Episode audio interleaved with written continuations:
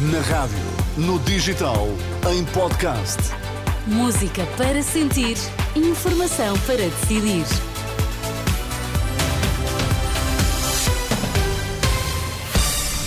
Vamos aos principais títulos desta edição das três.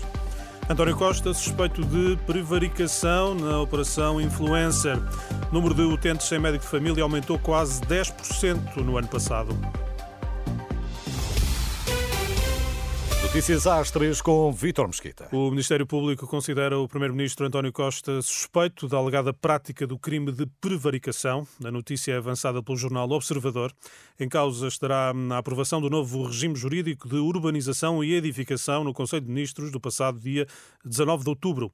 Ainda segundo o jornal, o Ministério Público, dias antes da aprovação, hum, hum, ainda segundo o jornal, dias antes da aprovação, João Galamba, hum, ex-ministro, também João Tiago Silveira, terão negociado pormenores da nova lei com o administrador da Start Campus, Rui Oliveira Neves, e permitido que o data center de Sines ficasse dispensado de um processo de licenciamento urbanístico. Segundo o jornal, o Ministério Público refere também uma alegada lei malandra para beneficiar a empresa e ainda uma escuta que poderá comprometer António Costa.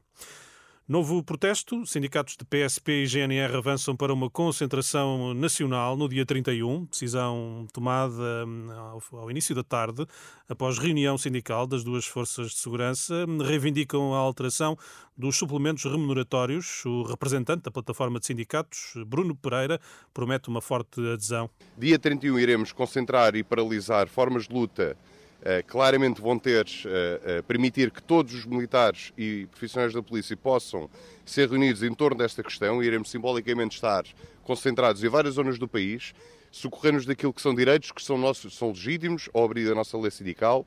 Iremos, para isso, mobilizar massivamente todos os profissionais da PSP e da GNR.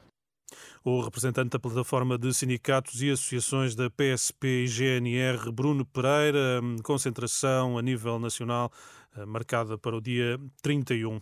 O PCP requereu hoje a audição obrigatória do Ministro das Finanças sobre o facto de o Fisco não ter cobrado o IMI de 2019 das barragens. Os comunistas criticam uma administração fiscal forte com os fracos e fraca com os fortes.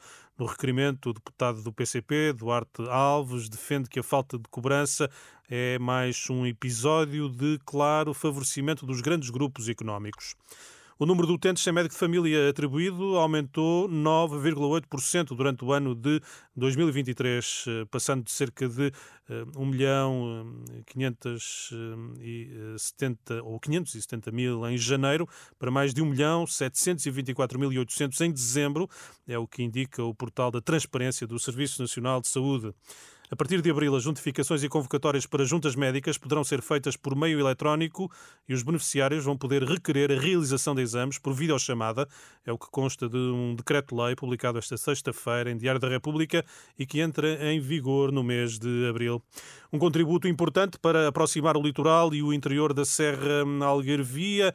Desta forma que o Bispo do Algarve elogia a campanha de Natal da Renascença, que pretende ajudar a equipar o Centro Paroquial de Cachopo, na Serra do Caldeirão. Presente esta manhã na instituição, Dom Manuel Quintas destacou a relevância da iniciativa. Penso que a própria Renascença, com esta iniciativa, contribuiu para diminuir não é esta distância que tantas vezes nós verificamos aqui no Algarve entre o litoral e a Serra Algarvia.